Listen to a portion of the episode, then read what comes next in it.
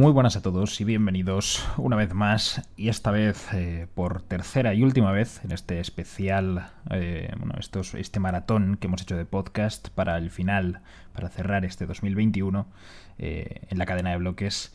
Y ah, hoy vamos a tratar un tema que no es un tema en sí, sino una persona. Vamos a tratar y vamos a hablar sobre una de las personalidades más eh, importantes e influyentes en la historia de Bitcoin, me atrevería a decir, sobre todo en la fase inicial, ¿no? Y como personaje eh, histórico representa algo muy muy importante, que no es otro que Hal Finney. Ahora veremos quién es Hal Finney, no sin antes hacer eh, nuestra típica y rutinaria franja de autopromoción para eh, instaros a que si nos escucháis en iBox, es una plataforma a la que a veces le prestamos poca atención, pero al final eh, es directamente donde subo yo los podcasts, con lo cual eh, estaría bien que si nos escucháis desde iBox y tenéis la posibilidad de dejar un like en el episodio, si os ha gustado, claro está, nos ayudáis, bueno, primero me ayudáis a mí para darme más visibilidad, poder crear más contenido y mejor que os ayudéis a vosotros para poder posicionar el podcast mejor y que yo pueda traer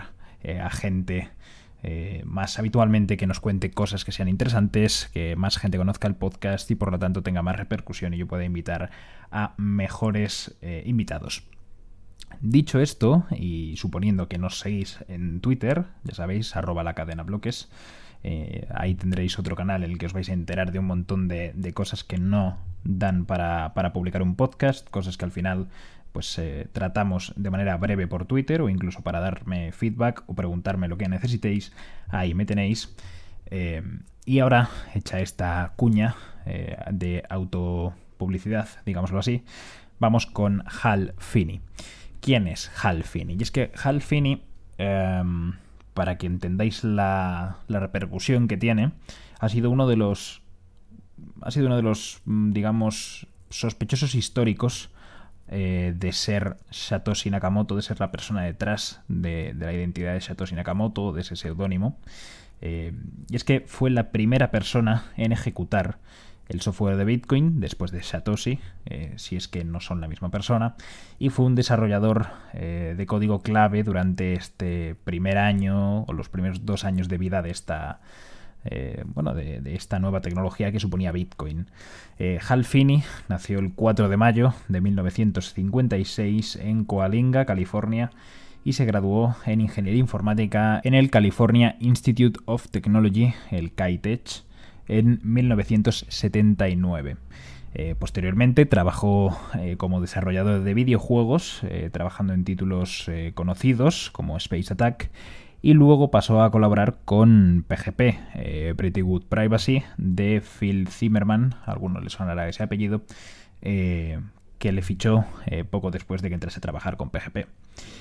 Y Hal Finney, después de toda esta trayectoria, fue vital para el desarrollo y el éxito de Bitcoin, dado que puede ser la persona que más apoyo dio en sus inicios a, Bitcoin después de que Satoshi publicase el white paper. Eh, Finney fue un, férreo defensor de, este proyecto, ¿no? de esta nueva iniciativa de la tecnología que suponía Bitcoin, y tanto es así eh, que las evidencias existentes indican eh, claramente que tras Satoshi, Finney fue la primera persona que se descargó y ejecutó el software original del cliente de Bitcoin.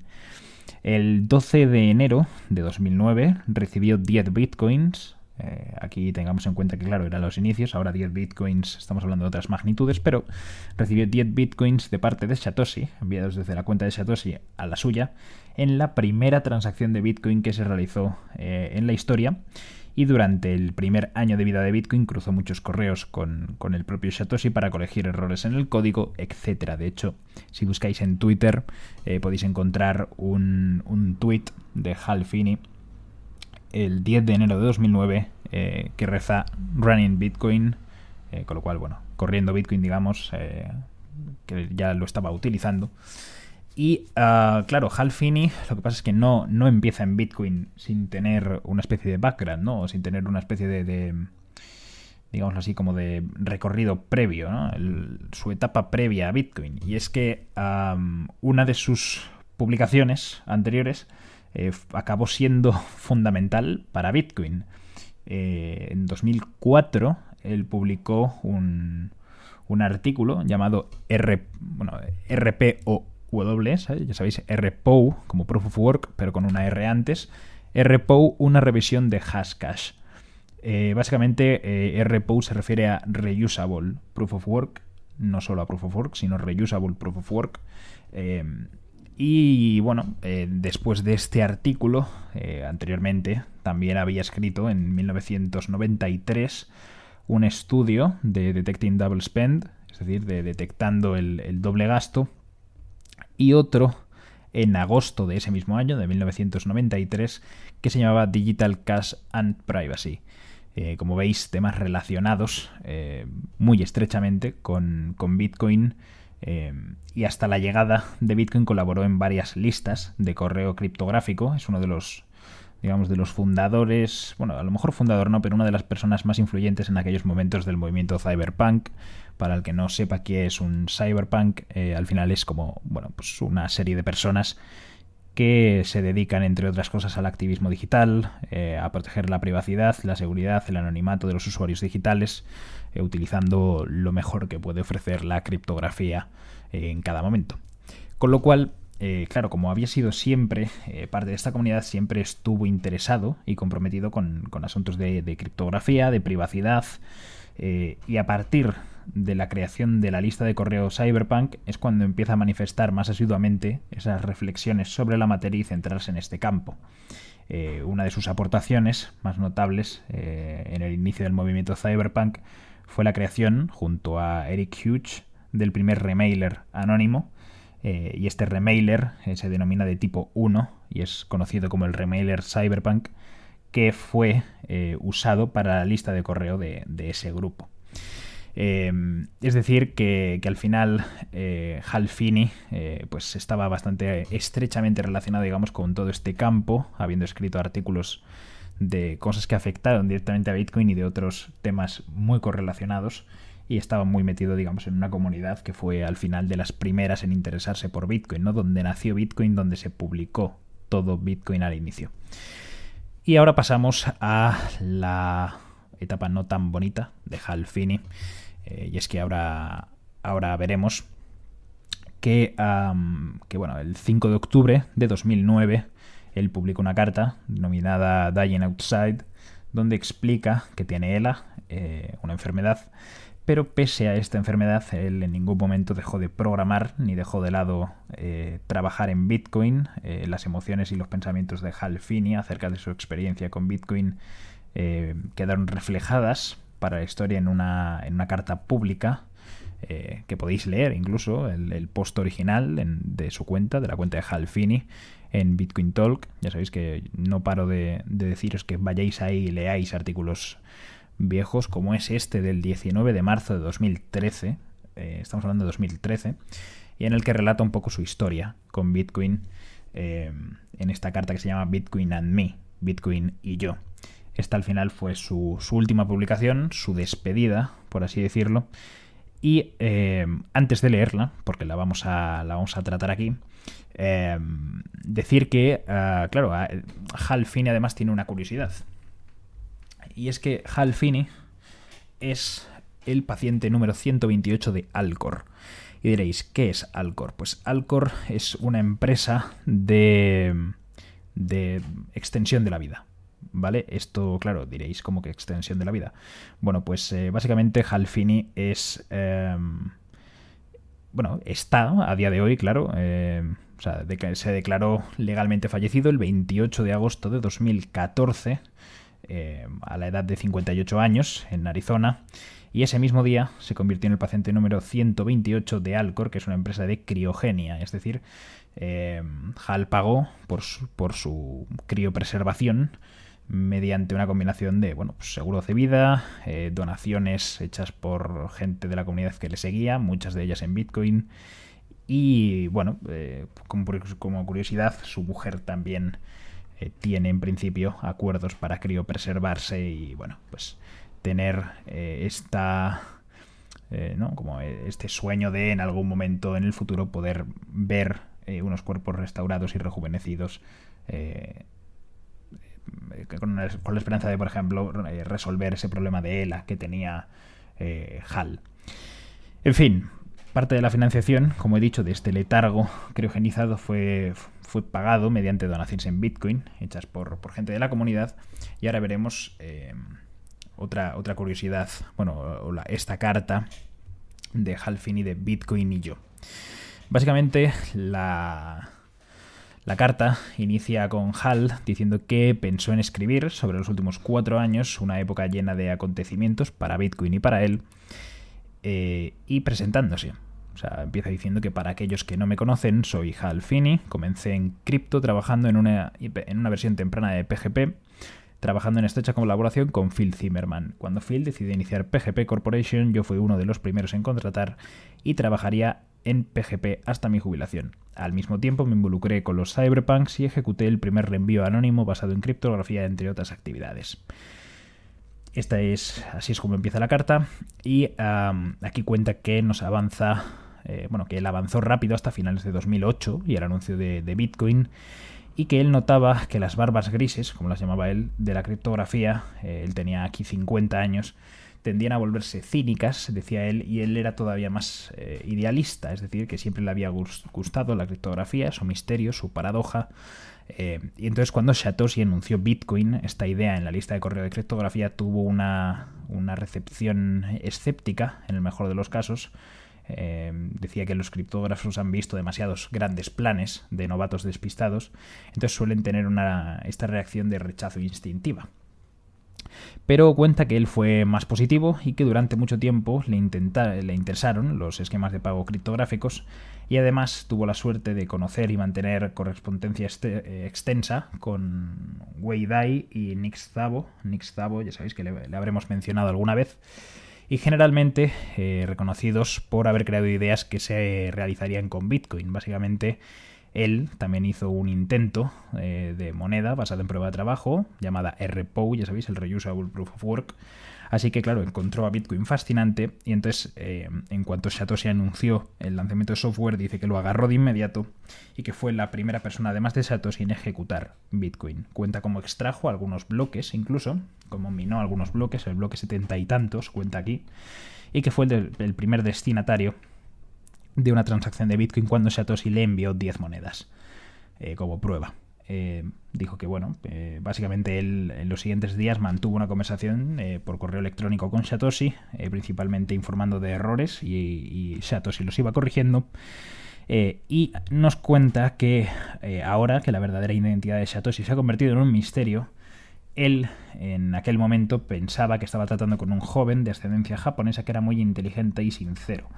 Como decía él, he tenido la suerte de conocer a muchas personas brillantes a lo largo de mi vida, así que reconozco las señales. Básicamente eh, nos comenta ahora que después de unos días Bitcoin funcionaba de manera bastante estable, así que lo dejó funcionando.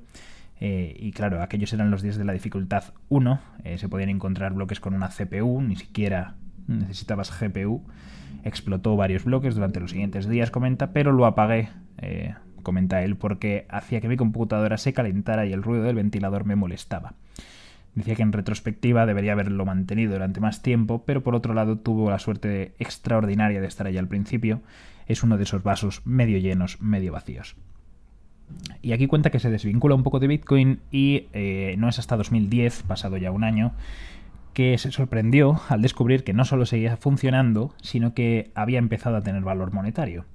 Entonces, bueno, desempolvó su vieja billetera, se sintió aliviado, comenta, de que sus bitcoins todavía siguiesen allí, y a medida que el precio subía en, dólares, en dinero real, digamos, bueno, real, ya me entendéis, eh, transfirió las monedas a una billetera fuera de línea, ya sabéis que yo también soy muy pesado con estas cosas, es importante para la seguridad, y dice que allí las guarda esperando que valgan algo para sus herederos.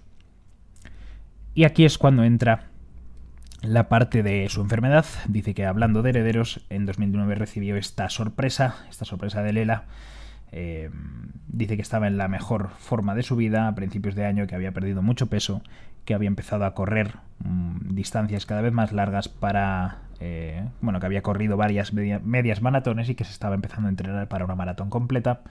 Eh, pero bueno, Eh, ahí es cuando todo salió mal, dice él, su, su, cuerpo empezó a fallar, el arrastre del habla, perder fuerza en las manos, eh, etc. Básicamente cuenta que el ELA es una enfermedad que mata las neuronas motoras, eh, básicamente evita que las señales viajen del cerebro a los músculos, entonces empieza causando debilidad y luego gradualmente parálisis y suele ser mortal de 2 a 5 años. Eh, básicamente dice que aunque tenía síntomas, siguió trabajando, pero la fatiga y los problemas de voz le obligaron a retirarse a principios de 2011. Desde entonces, la enfermedad continuaba su progresión inexorable y hoy, eh, cuando escribe este artículo a 19 de marzo de 2013, eh, dice que está completamente o prácticamente paralizado, se alimenta a través de un tubo y su respiración está asistida a través de otro tubo más. Pero que había creado un sistema por el que podía operar una computadora utilizando un sistema de seguimiento ocular comercial. También un sintetizador de voz.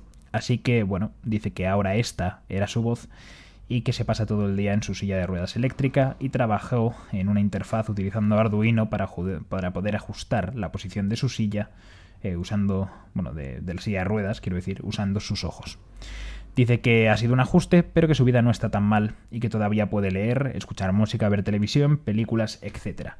Y descubrió, eh, comenta aquí, recientemente descubrí que incluso puedo escribir código. Es muy lento, probablemente 50 veces más lento que antes, pero todavía amo la programación y me da metas. Actualmente estoy trabajando en algo que me sugirió Mike Hearn, también ah, hemos escuchado este nombre antes, usando las características de seguridad para los procesadores modernos diseñados para soportar Trusted Computing, para fortalecer las billeteras de Bitcoin. Está casi listo para lanzar, solo tengo que hacer la documentación, nos decía Hal Finney.